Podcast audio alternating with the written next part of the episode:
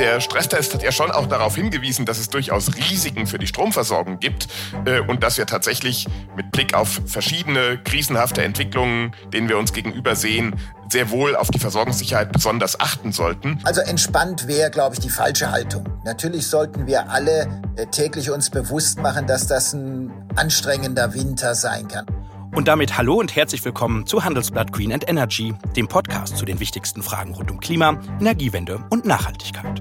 Heute geht es bei uns darum, ob im Winter der Strom knapp wird oder ob der Blackout nur ein Szenario für den Horrorfilm ist.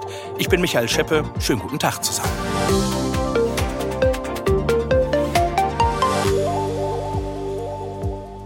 Die Gefahr eines Blackouts ist gegeben. Damit hat zuletzt der Städte- und Gemeindebund Schlagzeilen gemacht und es war in den letzten Tagen längst nicht die einzige Warnung. Der Stromnetz-Stresstest der Bundesregierung hat nämlich ergeben, dass die Versorgungssituation im Winter äußerst angespannt ist, steht in dem Bericht. Und da steht auch, stundenweise krisenhafte Situationen im Stromsystem können nicht vollständig ausgeschlossen werden. Gehen in Deutschland in diesem Winter also bald die Lichter aus? Was tun eigentlich die Übertragungsnetzbetreiber, um einen Blackout zu verhindern? Fahren? Und sitzen wir künftig im Dunkeln, wenn wir alle E-Auto fahren? Das möchte ich heute gleich mit zwei Experten besprechen. Gleich bin ich mit Stefan Kapferer verbunden. Er ist der Chef des Übertragungsnetzbetreibers 50 Hertz. Anfangen möchte ich aber mit einem anderen Experten für Stromnetze. Er ist der Geschäftsführer des auf Energie spezialisierten Beratungshauses Consentec. Er ist Lehrbeauftragter für elektrische Energiesysteme und war schon als Sachverständiger für den Bundestag und die Bundesnetzagentur tätig. Die Rede ist von Christoph Maurer, der mir jetzt aus Aachen zugeschaltet ist. Hallo, Herr Maurer. Ja, guten Tag, Herr Scheppe. Herr Maurer, wie wahrscheinlich ist ein Blackout in Deutschland in diesem Winter? Der Städte- und Gemeindebund sagt ja, die Gefahr ist gegeben. Was denken Sie? Dazu muss man, glaube ich, zunächst einmal einordnen, was ein Blackout genau ist. Mhm. Unter einem Blackout versteht man typischerweise eine ungeplante, großflächige Unterbrechung der Stromversorgung. Dass also zum Beispiel in einer ganzen Region, einem ganzen Land oder sogar über die Grenzen eines Landes hinaus die Stromversorgung unterbrochen ist. Das ist ein Risiko, das man nie zu 100 Prozent ausschließen kann, mhm. einfach weil das Stromversorgungssystem ein komplexes technisches System ist, in dem Fehler passieren können. Gleichzeitig ist es aber ein extrem seltenes Ereignis, an das wir uns in Mitteleuropa zum Beispiel nicht erinnern können. Und die, das Risiko eines Blackouts halte ich tatsächlich auch im kommenden Winter für vergleichsweise gering. Es ist tatsächlich nicht aus meiner Sicht davon auszugehen, dass wir mit einer erhöhten Wahrscheinlichkeit einen Blackout befürchten müssen. Nach einer kurzen Unterbrechung geht es gleich weiter. Bleiben Sie dran. Die deutsche Wirtschaft steht am Scheideweg. Um wettbewerbsfähig zu bleiben, müssen Unternehmen wichtige Transformationen anstoßen. Ab dem 24. April diskutiert die Restrukturierungsbranche Strategien für die Zukunft von Unternehmen. Mit dabei sind unter anderem Dr. Thomas de Maizière, Evelyn Freitag und Professor Dr. Ulrike Malmendier. Mit dem Vorteilscode Restrukturierung24 erhalten Sie 15% Rabatt. Alle Informationen finden Sie auf handelsblatt-restrukturierung.de. Das heißt, wir können uns jetzt beide entspannt zurücklehnen und die Folge des Podcasts wieder beenden. Nein, so ist es dann auch nicht. Der Stresstest hat ja schon auch darauf hingewiesen, dass es durchaus Risiken für die Stromversorgung gibt äh, und dass wir tatsächlich mit Blick auf verschiedene krisenhafte Entwicklungen, denen wir uns gegenüber sehen, sehr wohl auf die Versorgungssicherheit besonders achten sollten. Welche Risiken gibt es denn? Ja, die Risiken, die wir ganz konkret sehen und mit denen wir uns beschäftigen müssen im Moment sind einerseits, und ich glaube, das ist in den letzten Wochen ja auch ganz prominent diskutiert worden, mhm. das Risiko, dass in Frankreich einfach aktuell sehr wenig Kernkraftwerke zur Verfügung stehen. Es mhm. sind roundabout 50 Prozent der Kernkraftleistung, die Frankreich typischerweise hat, im Moment am Netz. Das wird bis zum Winter vermutlich noch ein bisschen besser werden, aber wie viel besser ist tatsächlich äh, noch relativ unsicher. Und insbesondere in Frankreich könnte von daher die Versorgungslage sehr eng werden. Dann haben wir noch ein paar andere Risiken, die wir auch im Blick behalten sollten. Ja, wir haben ja eine Gasversorgungskrise mhm. und einen nicht völlig auszuschließendes Szenario wäre, dass es im Gasnetz zu Situationen kommt, die dazu führen, dass Gaskraftwerke nicht mehr sicher mit Gas versorgt werden könnten. Äh, das würde dann eben auch Rückwirkungen auf das Stromsystem haben, weil dann Gaskraftwerke, die wir in bestimmten Situationen, gerade wenn es sehr kalt ist, für die Versorgung benötigen, dass diese Gaskraftwerke dann eben nicht mehr einspeisen könnten. Auch das wäre ein Risiko, das wir im Blick behalten sollten. Darüber hinaus haben wir einen extrem trockenen Sommer erlebt, nicht nur in Mitteleuropa, auch in Südskandinavien zum Beispiel. Das heißt, viele der großen Wasserreservoirs, mit denen typischerweise im Winter aus Speicherwasserkraftwerken Strom produziert werden kann, haben einen vergleichsweise niedrigen Füllstand. Das heißt, wir haben weniger Energie aus Wasserkraft, die uns im Winter zur Verfügung stehen wird, als in einem normalen Jahr. Und all das zusammen führt dazu, dass tatsächlich Stromerzeugungskapazitäten im kommenden Winter knapper sein könnten, als sie das in der Vergangenheit waren. Mhm. Lassen Sie uns noch ein Wort zu Frankreich sagen. Kann es uns nicht egal sein, wenn die Franzosen nur die Hälfte ihrer Stromenergie gerade haben, eben durch die Reparaturmaßnahmen an den Atomkraftwerken? Nein, das kann uns tatsächlich nicht egal und sollte uns auch nicht egal sein. Das europäische Stromversorgungsnetz ist ein durchverbundenes System, wenn Sie so wollen, von Portugal bis in die Türkei. Mhm. Äh, und wenn in diesem System zu wenig Energie ist, dann hat das auf alle in diesem System miteinander verbundenen Staaten Rückwirkungen. Und der europäische Strommarkt ist auch so organisiert, dass wir im Falle einer Mangelsituation aus Frankreich den Franzosen helfen können und auch helfen müssen über unser mhm. System. Das heißt, in diesem Fall wird dann Strom aus Deutschland und den Nachbarländern nach Frankreich exportiert. Das ist also ein Gedanke europäischer Solidarität, der dahinter steckt. Mhm. Das kann aber im Extremfall dazu führen, dass wir die Knappheit tatsächlich eben auch in Deutschland spüren werden. Wenn wir also keine Begrenzungen bei den Leitungen haben. Solange wir Strom exportieren können, technisch nach Frankreich, werden wir das machen, selbst wenn es dadurch auch in Deutschland zu Knappheiten kommen könnte. Herr Maurer, der Stromnetz-Stresstest, schwieriges Wort, ist ja zu dem Ergebnis gekommen, dass es eben stundenweise krisenhafte Situationen geben könne. Was sind denn die genauen Umstände? Also was muss dazu zusammenkommen, dass wir kurzzeitig im Dunkeln sitzen? Naja, also wir werden, ich hatte es ja vorhin erläutert, erstmal vermutlich nicht alle im Dunkeln sitzen, sondern wenn, hm. würde es dazu kommen, das haben auch die Übertragungsnetzbetreiber im Stresstest so kommuniziert, dass einzelne Verbrauchergruppen, sagen wir mal einige hunderttausend Verbraucher für eine bestimmte Zeit vom System getrennt würden, damit es nicht zu weitergehenden Störungen kommt. Wann kann das passieren? Mhm.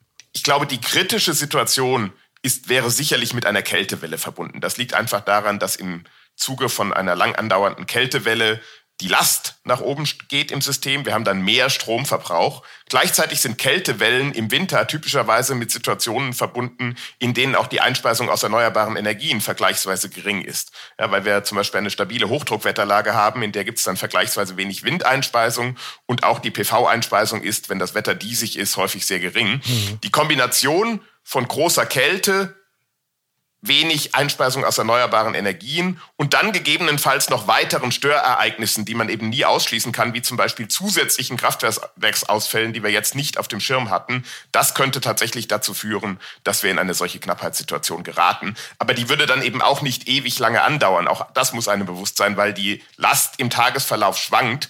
Am realistischsten wären vermutlich Knappheiten in Abendstunden, wo es dann weil es dunkel ist, ohnehin keine PV-Einspeisung mehr gibt und weil gleichzeitig die Last typischerweise am frühen Abend in unserem System besonders hoch ist. Mhm. Herr Maurer, ich hätte noch einen weiteren Stressfaktor im Angebot, nämlich die Heizlüfter. Wenn man in die, in die Baumärkte äh, schaut, äh, sind die so gut wie ausverkauft, weil ähm, eben alle Sorge vor, vor, einem Gasmangel haben und trotzdem einen warmen Winter haben wollen.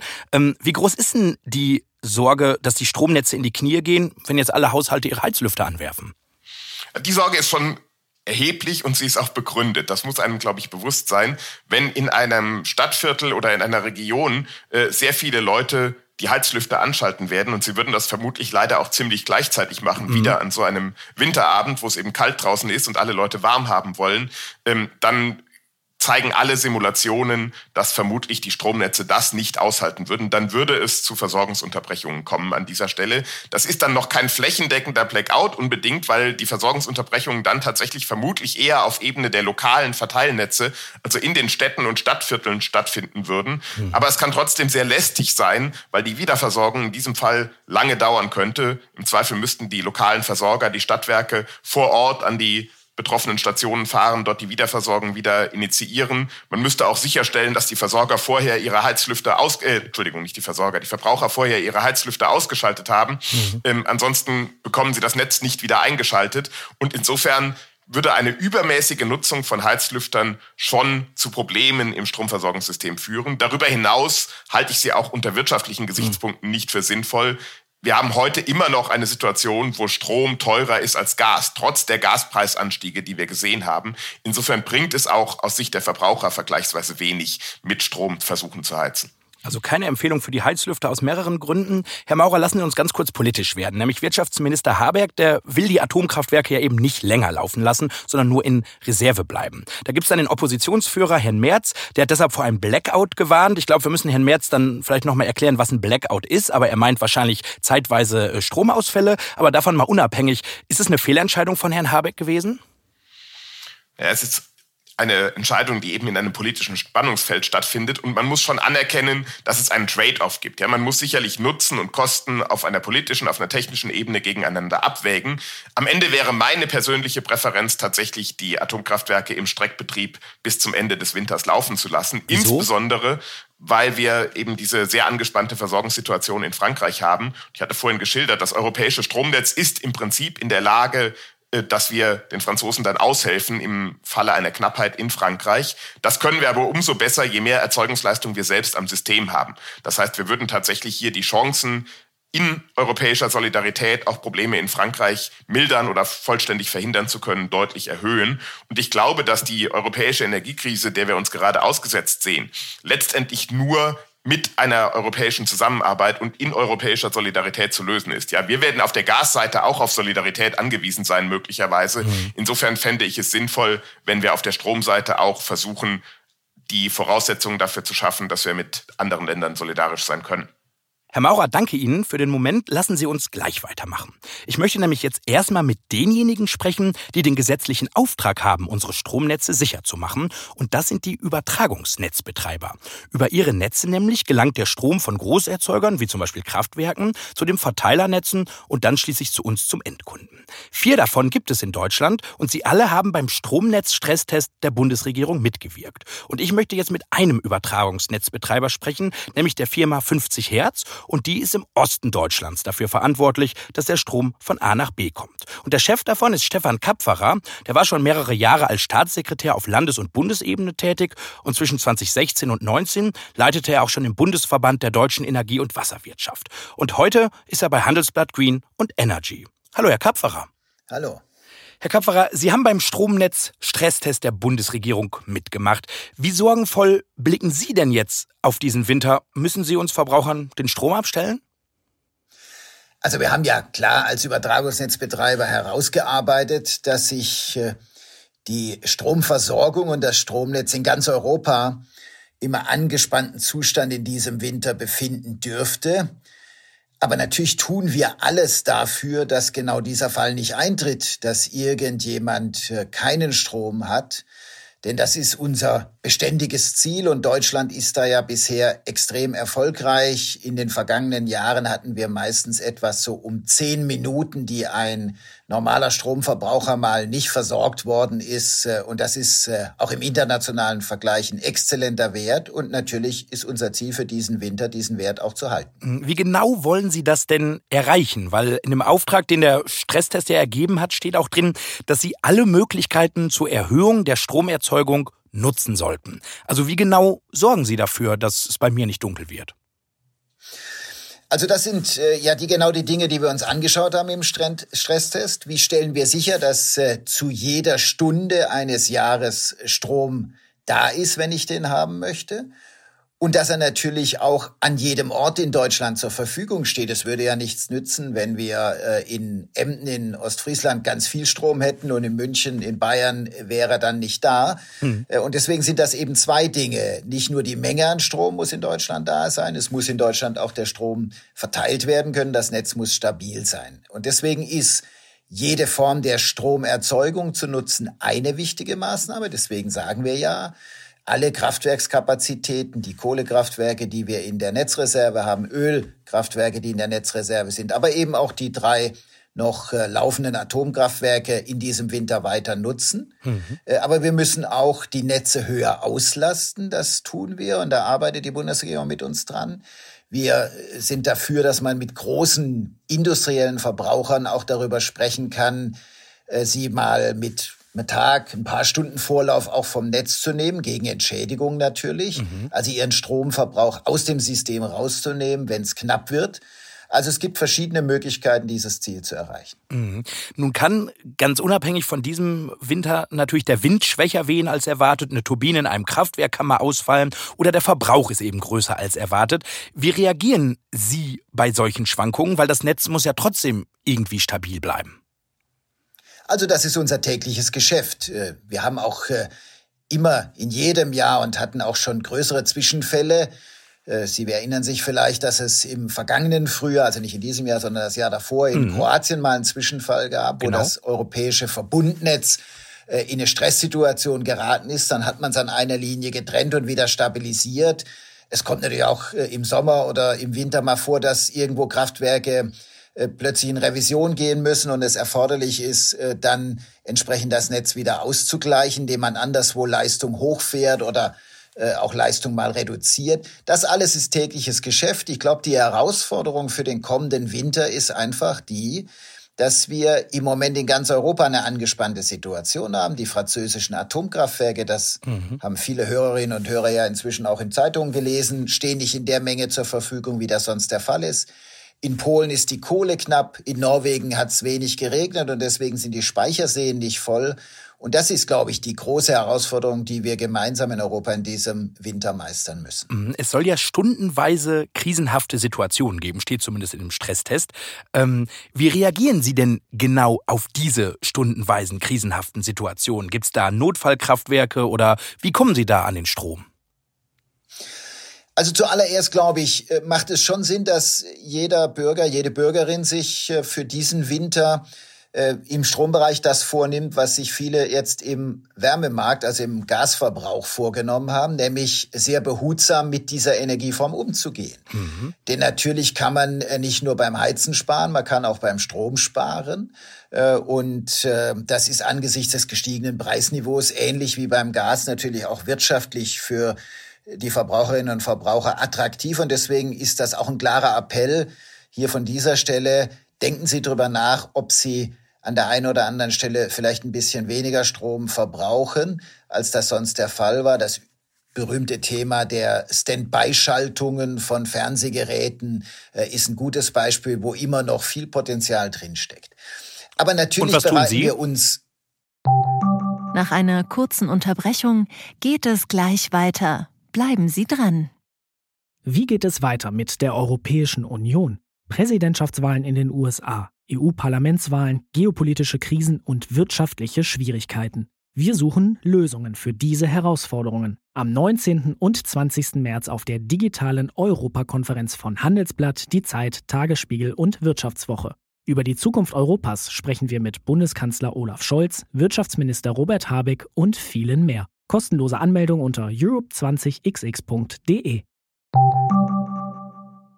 Ich habe äh, jetzt äh, endlich mal alle Mehrfachstecker in meinem Haus äh, ausgetauscht gegen schaltbare Mehrfachstecker, mhm. äh, die man dann äh, entsprechend auch stilllegen kann. Und ich habe äh, meinen Kühlschrank ausgetauscht. Der war nämlich ein bisschen älter und das ist äh, bekanntermaßen anders als die Glühbirnensituation, wo natürlich die Ersparnis heutzutage relativ gering ist, weil ja viele mit LED-Lampen inzwischen arbeiten.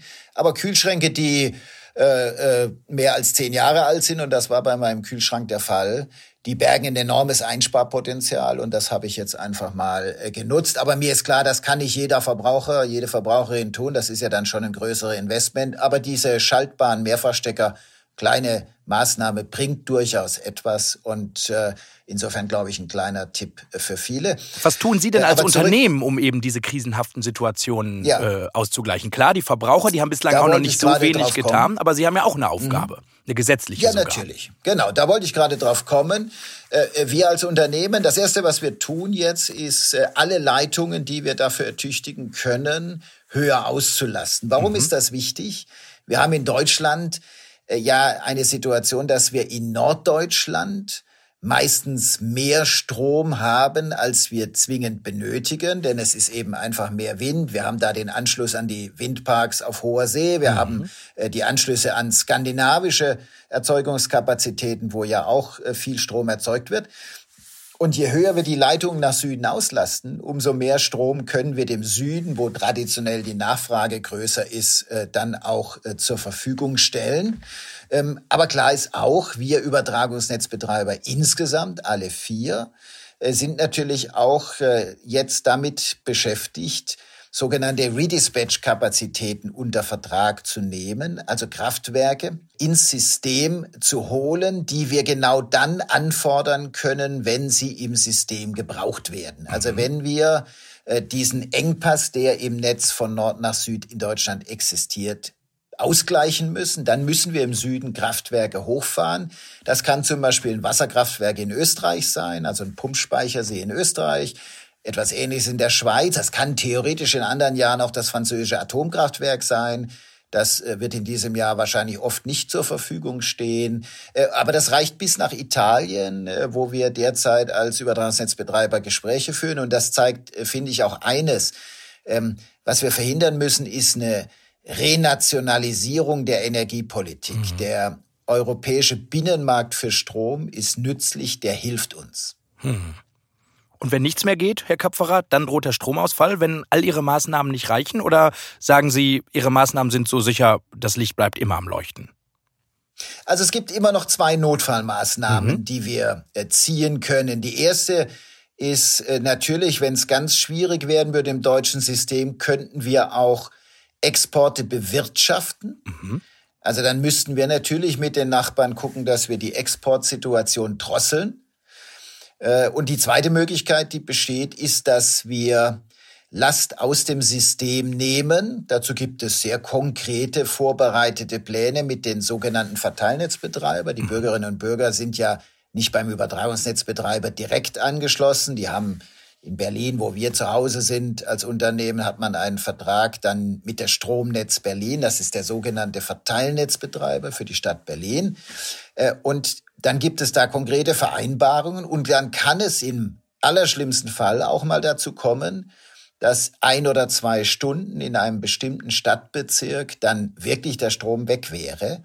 Das ist aber natürlich allemal besser als ein ungeordneter Ausfall des Systems, weil dann müssen wir das Gesamtsystem wieder hochfahren. Also eine gezielte Bewirtschaftung mit, Bewirtschaftung mit stundenweiser Abschaltung ist dann immer noch eine Notfallmaßnahme, die zuerst gezogen würde, bevor das System insgesamt in Probleme gerät. Mhm. Das heißt, wenn wir von einem Stromausfall sprechen, sorgen Sie dafür, dass eher einzelne Häuser, einzelne Stadtbereiche, ich sag mal, dunkel werden und nicht ganze Landzüge oder Bundesländer. Davor müssen wir keine Sorge haben.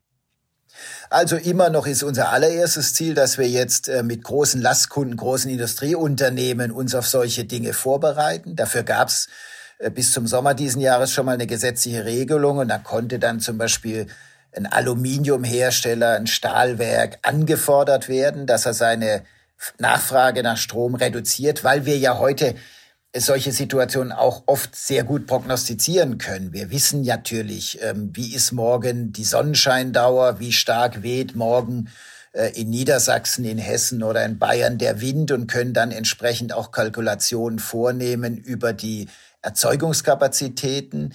Wir wüssten auch natürlich mit einem Vorlauf meistens von einer gewissen Zeit, wenn es irgendwo Lieferprobleme für die Kohle gibt, für ein Kohlekraftwerk. Und deswegen wäre das immer der erste Schritt, sowas planmäßig zu tun, geordnet zu tun, so dass es die Bürgerinnen und Bürger ansonsten gar nicht merken. Wenn das nicht mehr reicht, dann wäre der nächste Schritt, wie Sie es eben gesagt haben, dass wir für einzelne Stadtbezirke das dann mal für einen kurzen Zeitraum machen und insofern dann die Last insgesamt auch reduzieren. Mhm. Gibt es eigentlich eine Priorisierung, so wie das beim Gas vorgesehen ist? Zuerst die privaten Haushalte, ähm, also oder weiterhin die privaten Haushalte zu versorgen und dann erst die Industrie? Oder wie ist das beim, beim Strom? Haben Sie da eine Priorisierung, wer zuerst vom Netz kommt und wer danach? Ja, wir können ja nicht äh, einzelne Haushalte und ihr Stromnetz äh, entsprechend bevorzugen und vielleicht die daneben gelegene Bäckerei abschalten. Das ist im Gasnetz anders, da hm. lässt sich das bewirtschaften. Äh, und deswegen haben ja sensitive Einrichtungen wie Krankenhäuser eine entsprechende Notstromversorgung, dass wenn so etwas passieren würde, und wie gesagt, das Ziel ist natürlich, dass es nicht passiert, aber wenn so etwas passieren würde, dann springt eben dann eine entsprechende Notstromversorgung ein, dann ist so eine Einrichtung auch autark, eben genau deshalb, weil wir das leider nicht übers Netz äh, konkret selber steuern können und sagen können, das private Haus äh, des Arztes neben der Klinik ist jetzt mal weg vom Strom, aber die Klinik bekommt den Strom weiter. Das kann man nur mit entsprechender Notstromversorgung sicherstellen. Mhm. Herr Kapferer, wenn ich Ihnen so zuhöre, sind Sie recht entspannt, was den Winter angeht, oder? Also so richtige Sorgen höre ich nicht raus. Also entspannt wäre, glaube ich, die falsche Haltung. Natürlich mhm. sollten wir alle äh, täglich uns bewusst machen, dass das ein anstrengender Winter sein kann. Aber wir wissen alle, es hängt von vielen Faktoren ab, die wir heute auch noch nicht kennen. Wir wissen nicht, wie kalt es wird. Äh, jeder weiß, in äh, südeuropäischen Ländern, auch in Frankreich, wird zum Beispiel stark mit Strom geheizt. äh, hat es im Januar in der Provence 20 Grad und in Paris 15 Grad, dann ist der Strombedarf natürlich extrem niedrig. Mhm. Kriegen wir einen sehr kalten Winter, dann ist der Strombedarf dort sehr viel höher und dann wird die Situation angespannter sein. Aber ich glaube, es ist auch kein Grund, da jetzt Panik zu schüren. Ich glaube, Bewusstsein schaffen, jeder das richtige Mindset, einfach mal darauf achten, was man selber an Strom verbraucht und gucken, äh, dass man das eine oder andere Licht eben doch ausschaltet, wenn man rausgeht, äh, den Standby-Modus äh, beim Fernseher nicht laufen lässt. Damit wäre schon viel gewonnen und das wäre meine Bitte. Dann würden wir auch bei den Netzbetreibern sicherlich noch eine Ecke ruhiger schlafen.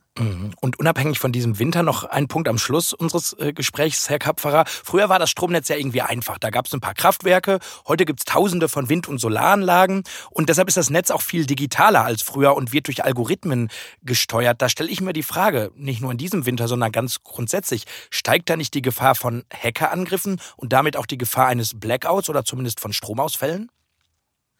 Also klar, ein Szenario, auf das wir uns als Netzbetreiber äh, intensiv schon immer vorbereitet haben. Und wir haben das natürlich mit dem Beginn des Ukraine-Krieges nochmal verstärkt. Wir haben nochmal stärker darauf geachtet, dass wir die technische IT, wie wir sagen, also die IT, die erforderlich ist, um das Netz zu betreiben, stärker trennen von der Business-IT, um äh, natürlich die Angriffsfläche zu minimieren. Aber klar, wir wollen äh, auch nicht so tun, als ob das keine Herausforderung wäre. Cybersecurity ist eine der wichtigsten Prioritäten und wir alle wissen, dass äh, man da nie hundertprozentig sicher sein kann. Wir haben viel investiert, unsere Mitarbeiterinnen und Mitarbeiter, unsere Dienstleister sind vorbereitet, aber das ist ein Punkt, den wir sehr genau im Blick haben müssen im kommenden Winter. Das ist die Einschätzung von einem mittleren, entspannten, aber gut vorbereiteten Stefan Kapferer, der Chef des Übertragungsnetzbetreibers 50 Hertz. Herzlichen Dank für Ihre Zeit und Grüße nach Berlin. Ja, vielen Dank und Grüße nach Düsseldorf. Zurück zu Ihnen, Herr Maurer. Äh, die Übertragungsnetzbetreiber, mit denen wir gerade ja gesprochen haben, sind dafür zuständig, dass Angebot und Nachfrage vom Strom im Gleichklang sind, damit es eben keine Stromausfälle gibt. Durch die erneuerbaren Energien kommt jetzt eben die Energie aber ungleichmäßiger rein als früher. Sonne und Wind liefern eben nicht so kontinuierlich den Strom, wie die Kohle das einst getan hat. Da stelle ich mir die Frage, sorgt die Energiewende dafür, dass wir künftig mehr Stromausfälle haben? Nein, das ist aus meiner Sicht nicht der Fall. Die Energiewende macht es sicherlich komplizierter, unsere Netze zu betreiben. Wir brauchen neue Methoden, wir brauchen auch neue Technologien, um unter den Bedingungen der Energiewende Versorgungssicherheit weiter gewährleisten zu können. Da wird aber auch daran gearbeitet. Da ist auch noch viel zu tun. Ich will die Herausforderungen gar nicht kleinreden.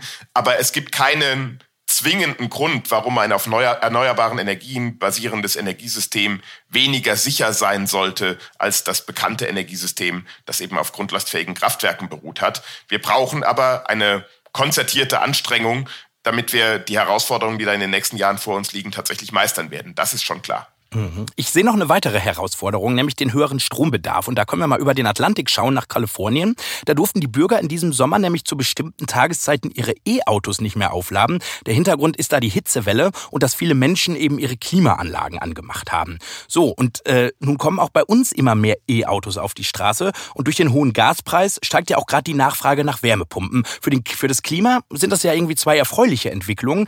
Aber all das braucht eben auch mehr Strom. Herr Maurer, was bedeutet das für die Stabilität des Stromnetzes? Sitzen wir bald alle im Dunkeln, nur weil wir E-Auto fahren? Nein, auch das ist sicherlich nicht der Fall. Es bedeutet zunächst einmal, dass wir den Ausbau der erneuerbaren Energien ganz schnell intensivieren müssen. Wir brauchen mehr Strom, weil wir auch mehr Stromnachfrage in der Zukunft haben werden. Das wird nur mit erneuerbaren Energien, nur mit einem beschleunigten Ausbau gelingen. Das ist die eine Seite der Medaille.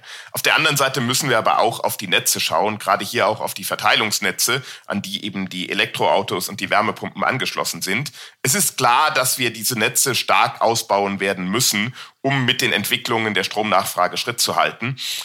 Zum Glück kommt der Umstieg auf erneuerbare Energien oder auf Elektromobilität, auf Wärmepumpen ja nicht ruckartig, sondern allmählich. Das heißt, mhm. wir haben schon die Chance, auch den Ausbau der Netze nachzuziehen. Wir werden aber darüber hinaus auch intelligente Steuerungsmechanismen brauchen. wir werden Koordinierungsmechanismen brauchen, um sicherzustellen, dass nicht alle Verbraucher gleichzeitig ihre Elektroautos laden, sondern dass sich das angemessen verteilt. Ein denkbarer Mechanismus dafür sind zum Beispiel lokale Preissignale, nach denen die Verbraucher eben ihr Ladeverhalten ausrichten können und wo mhm. sie dadurch Geld sparen können, dass sie zu Zeiten laden, wo die Netzbelastung geringer ist. Ah, oder man macht sie in Kalifornien und äh, bittet die Leute darum, nicht zu laden oder verbietet sie ihnen vielleicht sogar. Ich glaube am Ende, dass Preissignale das effizientere und auch für die Verbraucher weniger invasive Instrument sind, weil sie eben Freiheitsgrade behalten, gleichzeitig dadurch auch Geld verdienen können oder Geld sparen können, mhm. dass sie sich systemdienlich verhalten. Man sollte aber als Ultima Ratio sicherlich nicht ausschließen, dass es gegebenenfalls auch direkte Steuersignale benötigt, um eben die Systemstabilität nicht zu gefährden. Herr Maurer, wir haben jetzt über die Energiewende gesprochen, über den steigenden Strombedarf und es gab ja auch Anfang 2021 weitgehend unbemerkt tatsächlich fast ein Blackout in Europa und auch im Sommer 2019 war der Strom knapp. Da konnten nur mit kurzfristigen Stromimporten aus dem Ausland das Netz stabil gehalten werden. Wir haben jetzt über die Energiewende gesprochen, über den steigenden Strombedarf, eben über diese fast Blackouts. Ähm, steigt künftig das Risiko von Blackouts? Nein, das muss es aus meiner Sicht nicht. Es ist aber wichtig, dass wir die Methoden, nach denen wir unsere Netze betreiben und auch beobachten, um frühzeitig mögliche Probleme für die Versorgungssicherheit zu erkennen, weiterentwickeln. Das, was da, was Sie angesprochen haben, das Ereignis, was Anfang 2021 passiert ist, war, wenn Sie so wollen, ein Riss im europäischen Stromnetz. Das heißt, wir haben das im Normalfall durchverbundene System ist in zwei Teile zerfallen und das führt dazu, dass in einem Teil des Systems hinterher zu wenig Strom zur Verfügung steht, im anderen Teil zu viel Strom zur Verfügung steht und Sie müssen dann sehr schnell die Missverhältnisse zwischen Einspeisung und Last in den beiden sich ergebenden Inseln ausgleichen. Mhm. So eine ähnliche Situation hatten wir 2006 in Deutschland schon einmal. Ähm, Sie erinnern sich vielleicht, da gab es ein Problem mit einem Kreuzfahrtschiff, das über die Ems in die Nordsee transferiert mhm. worden ist und äh, in der Folge gab es ein paar Probleme im europäischen Verbundsystem und damals waren einige Millionen Verbraucher zumindest für kurze Zeit ohne Strom. Letztes Jahr haben wir das Ereignis, das auch zugegebenermaßen etwas kleiner war, aber wir haben es ohne Versorgungsunterbrechungen bei normalen Verbrauchern bewältigt bekommen. Stattdessen wurden einige gezielte industrielle Lasten abgeschaltet, die eben dafür auch bereitstehen, damit man in einer Notsituation reagieren kann. Wir werden also in Zukunft Mechanismen brauchen, um auf unvorhergesehene Ereignisse noch besser und noch schneller reagieren zu können, als wir das in der Vergangenheit gemacht haben. Und die Herausforderungen steigen da nicht nur wegen der erneuerbaren Energien, sondern auch, weil der Stromhandel in ganz Europa immer weiter zunimmt. Wir deswegen mehr Strom über weite Distanzen transportieren. Das ist schon eine technische Herausforderung. Aber im Grundsatz wissen wir auch, wie man mit solchen technischen Herausforderungen umgehen kann. Das heißt, es wird nicht zwangsläufig Blackouts geben. Wir müssen aber im Blick halten, wie sich die Gefahren im Stromsystem entwickeln und rechtzeitig Maßnahmen ergreifen, um eben auch unter den Bedingungen eines erneuerbaren Stromsystems die Systemstabilität jederzeit gewährleisten zu können. Das heißt, wenn ich Ihnen so zuhöre, ist ein Blackout eher was für einen Horrorfilm und nichts für die Realität. Sie sind da recht entspannt. Ich will nicht sagen, ich bin entspannt. Ich glaube, man soll und muss permanent im Blick behalten, äh, dass ein Blackout passieren könnte, wenn man nicht angemessen reagiert, beziehungsweise wenn man nicht angemessene Sicherheitsvorkehrungen trifft. Mhm. Das heißt, das Risiko des Blackouts ist für die Frage der Systemplanung und der Systemführung immer etwas, was man im Hinterkopf haben muss und äh, man muss rechtzeitig Maßnahmen ergreifen, um einen Blackout zu verhindern. Ich glaube aber tatsächlich, dass wir, wenn wir das machen und wenn wir das gezielt so fortsetzen, wie wir es auch in der Vergangenheit gemacht haben und an die Entwicklungen im Stromsystem auch unsere Maßnahmen zur Blackout-Verhinderung anpassen, dass wir es schaffen können, dass ein Blackout zumindest nur noch mit einem vergleichbar geringen Restrisiko auftritt. Mhm. Wir sollten aber auch, und auch das muss man im Blick behalten, nicht vollständig vernachlässigen, wenn einmal ein Blackout eintreten sollte, dass wir das System dann möglichst schnell auch wieder betriebsfähig bekommen. Es bleibt also ein kleines Restrisiko für einen Blackout, wenn ich Ihnen richtig zuhöre, Herr Maurer. Aber wie würde sich ein Blackout eigentlich auswirken? Dieser Frage ist meine Kollegin Katrin Witsch nachgegangen, vor einem Jahr in einer Folge von Handelsblatt Green and Energy. Damals hat sie mit dem Buchautor Marc Ellsberg gesprochen und der hat uns damals das berichtet. Also das sind ähm, das eine Mal die Wasserversorgung, die in vielen Gegenden dann nicht mehr funktioniert, nämlich vor allem wenn das Wasser aus dem Grundwasser hochgepumpt werden muss, dann gibt es keine Wasserversorgung mehr und dann gibt es zum Beispiel auch keine Klospülung mehr. Und dann habe ich sehr, sehr schnell, vor allem in großen Städten, ein hygienisches Problem. Und ein anderes Beispiel, mindestens genauso dramatisch, wenn nicht noch dramatischer, ist, dass praktisch keine Tankstelle mehr funktioniert, weil aus den unterirdischen Tanks unter den Tankstellen das nicht mehr in die Zapfsäulen hochgepumpt werden kann. Und dann denkt man sich vielleicht zuerst noch, na ja, dann kann ich halt ein paar Tage nicht mit dem Auto fahren. Das Problem ist nur, an diesen Tankstellen müssen all jene Lastwegen auch tanken, die uns tagtäglich mit all unseren Gütern versorgen, Lebensmitteln, Medikamenten, die Industrie mit Gütern in einer Gesellschaft, die auf Just-in-Time-Produktion angewiesen ist. Das heißt, binnen ein, zwei, drei Tagen bringt im Prinzip jegliche Versorgungskette zusammen, die unseren Alltag und unsere zivilisierte Gesellschaft am Laufen hält. Herr Maurer, wenn man Herrn Elsbeck so zuhört, ähm, finde ich so die öffentliche Diskussion gerade ein bisschen fehlgeleitet. Alle diskutieren über die Folgen des Gasmangels, ähm, zu Recht natürlich auch, aber wäre es für die Gesellschaft nicht viel schlimmer, wenn der Strom wegbleibt? Wenn wir ein dauerhaftes Stromversorgungsproblem hätten, also die Stromversorgung für mehrere Tage unterbrochen wäre, dann wäre das für die Gesellschaft sicherlich ein sehr kritisches Szenario. Und ich glaube schon, dass wir dann zu diversen Problemen kommen würden, auch welche, die wir vielleicht noch gar nicht auf dem Schirm haben jetzt. Deswegen ist es wichtig, dass man, selbst wenn einmal ein Blackout auftreten sollte, tatsächlich sehr zügig einen sehr konkreten Plan hat, wie man die Versorgung wiederherstellen kann. Das sagt der Netzexperte Christoph Maurer bei uns bei Handelsblatt Green and Energy. Herr Maurer, danke für Ihre Zeit. Herzlichen Dank. Wenn Sie noch mehr über die Auswirkungen der Energiekrise auf Verbraucher und die Unternehmen erfahren möchten, dann habe ich jetzt einen Tipp für Sie. Gehen Sie doch einfach auf handelsblatt.com slash mehrklima. Dort haben Sie die Möglichkeit, weitere Analysen und Hintergrundinfos rund um Klima, Energiewende und Nachhaltigkeit zu lesen. Probieren Sie es gern mal aus. Den Link, den finden Sie auch in den Show Notes. Und das war Handelsblatt Green and Energy für diese Woche. Wenn Sie Fragen, Themen oder Anregungen für uns haben, freuen wir uns über Ihre Mail an green.handelsblatt.com. Mein Dank gilt Alexander Voss, Marcel Joschko und Florian Högerle für die Produktion dieser Ausgabe. Und wenn Ihnen unser Podcast gefallen hat, freuen wir uns natürlich über eine gute Bewertung in Ihrer Podcast-App. Ich bin Michael Scheppe. Bis zum nächsten Mal. Tschüss aus Düsseldorf.